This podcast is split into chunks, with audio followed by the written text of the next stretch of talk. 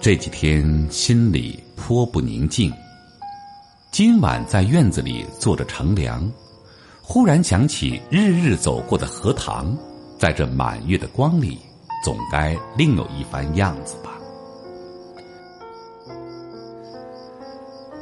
月亮渐渐的升高了，墙外马路上孩子们的欢笑已经听不见了。七在屋里拍着润儿，迷迷糊糊的哼着眠歌。我悄悄的披了大衫，带上门出去。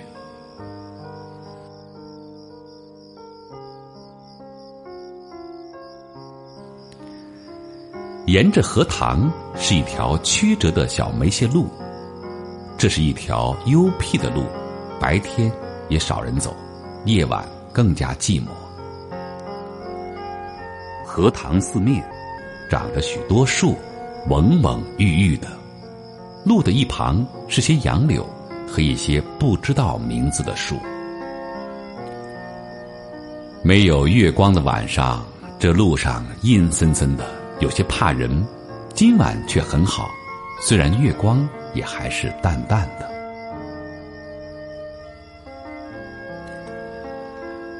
路上只我一个人背着手踱着，这一片天地好像是我的，我也像超出了平常的自己，到了另一个世界里。我爱热闹，也爱冷静，爱群居，也爱独处。像今晚上，一个人在这苍茫的月下，什么都可以想，什么都可以不想，便觉是个自由的人。白天里一定要做的事儿，一定要说的话，现在都可不理。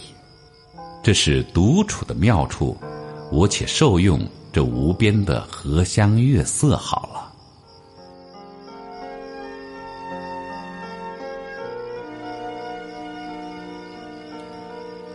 曲曲折折的荷塘上面，迷望的是甜甜的叶子，叶子出水很高，像亭亭的舞女的裙。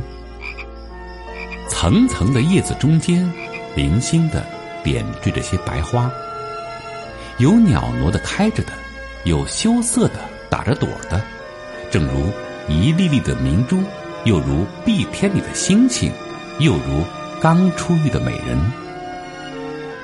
微风过处，送来缕缕清香，仿佛远处高楼上渺茫的歌声似的。这时候，叶子与花也有一丝的颤动，像闪电般，霎时传过荷塘的那边去了。叶子本是肩并肩密密的挨着，这便宛然有了一道凝碧的波痕。叶子底下是脉脉的流水，遮住了，不能见一些颜色，而叶子却更见风致了。月光如流水一般，静静的泻在这一片叶子和花上，薄薄的轻雾浮起在荷塘里，叶子和花仿佛在牛乳中洗过一样，又像笼着轻纱的梦。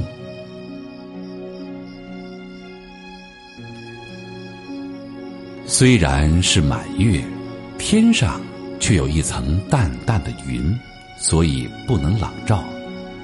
但我以为这恰是到了好处。酣眠固不可少，小睡也别有风味的。月光是隔了树照过来的，高处丛生的灌木落下参差的斑驳的黑影。俏冷冷如鬼一般，弯弯的杨柳的稀疏的倩影，却又像是画在荷叶上。塘中的月色并不均匀，但光与影有着和谐的旋律，如梵阿林上奏着的名曲。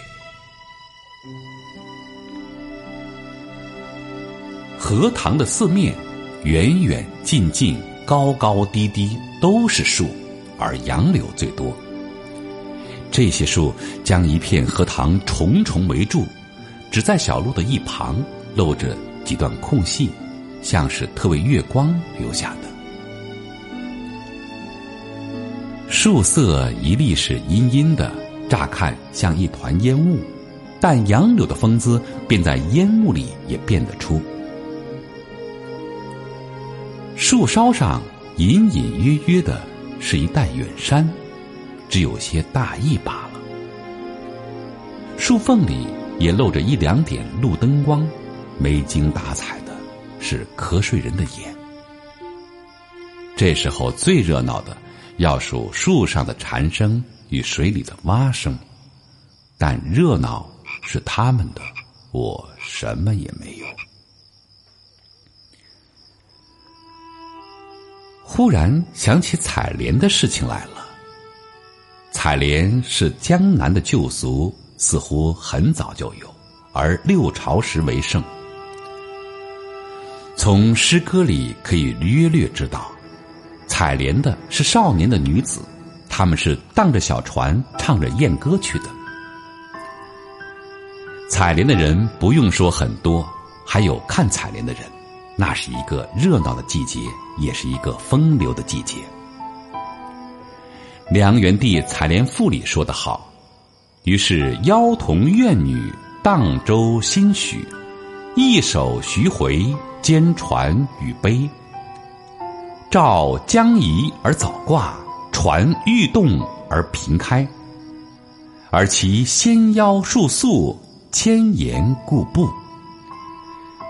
夏始春余，叶嫩花初，恐沾裳而浅笑，为亲传而敛居。可见当时西游的光景了。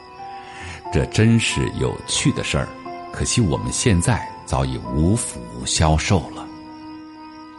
于是又记起《西洲曲》里的句子：“采莲南塘秋，莲花过人头。”低头弄莲子，莲子清如水。